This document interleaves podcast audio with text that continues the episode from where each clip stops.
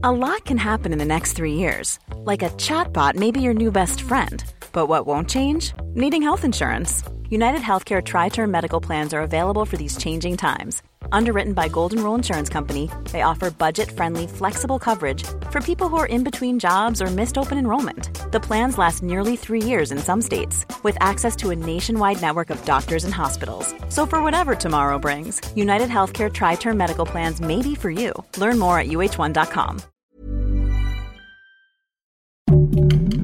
Heraldo Podcast, un lugar para tus oídos. Esto es Primera Plana de El Heraldo de México. Sigue nuestro podcast en Spotify para estar al día con las noticias más importantes.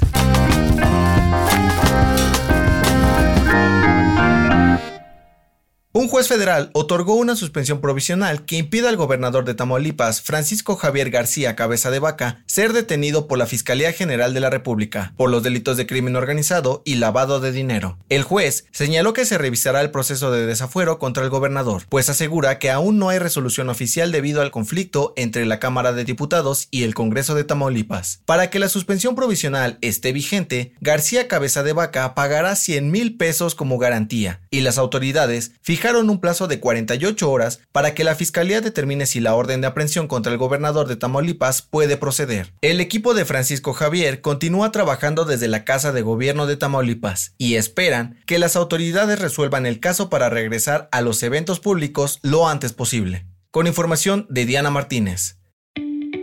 La Administración Federal de Aviación de Estados Unidos anunció que rebajó de categoría 1 a 2 a las autoridades aeronáuticas mexicanas, pues las aerolíneas nacionales no cumplen con algunas medidas de seguridad. Con este cambio, las aerolíneas mexicanas que vuelen a Estados Unidos podrán seguir haciéndolo, pero no podrán abrir nuevas rutas mientras el país conserve la categoría 2, lo cual afectaría en el crecimiento económico de las líneas aéreas nacionales. La Cámara Nacional de Aerotransportes dijo que esta decisión tendrá un mayor en la aviación mexicana, debido a que aún no se recuperan por completo de la crisis derivada de la pandemia por COVID-19, y además el comercio entre Estados Unidos y México también se verá afectado. Luego de este anuncio, las aerolíneas mexicanas aseguraron que seguirán operando con normalidad y todas las reservaciones y boletos continuarán vigentes. Con información de Everardo Martínez.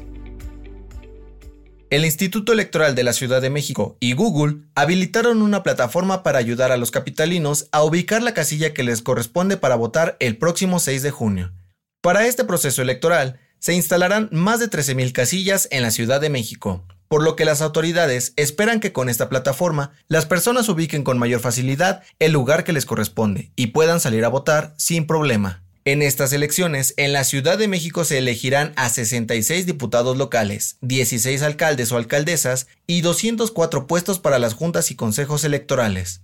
Las autoridades invitaron a la sociedad a ejercer su derecho a votar y tomar en cuenta las medidas sanitarias establecidas en las casillas, como el uso de cubrebocas, respetar la sana distancia y el uso de gel antibacterial. Con información de Cintia Stettin. En otras noticias, el presidente Andrés Manuel López Obrador anunció durante la conferencia mañanera que la vacunación contra COVID-19 a personas de 40 a 49 años comenzará en junio. Además, la zona arqueológica de Teotihuacán podría perder el título de Patrimonio de la Humanidad otorgada por la UNESCO, debido a construcciones ilegales cerca del sitio protegido. Y en los deportes, las autoridades sanitarias de Coahuila informaron que el partido de ida de la final entre Santos Laguna y Cruz Azul se llevará a cabo con el 70% de aforo en el Estadio Corona. Por su parte, la jefa de gobierno de la Ciudad de México, Claudia Sheinbaum, aseguró que el partido de vuelta el próximo domingo en el Estadio Azteca, el aforo será de 25%. El dato que cambiará tu día. Los billetes de 100, 200, 500 y 1000 pesos que se hacen en México no están hechos de papel, sino de algodón, y es por eso que cuando se mojan no se rompen, y solamente los billetes de 20 y 50 pesos están hechos de plástico, y según el Banco de México, el costo de fabricar un billete es menor a un peso.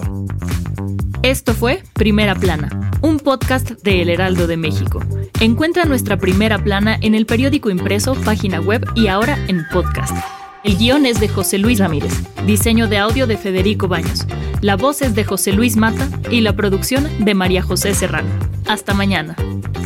Síguenos en Twitter, arroba Heraldo de México, Instagram, arroba El Heraldo de México y encuéntranos en Facebook y YouTube como El Heraldo de México.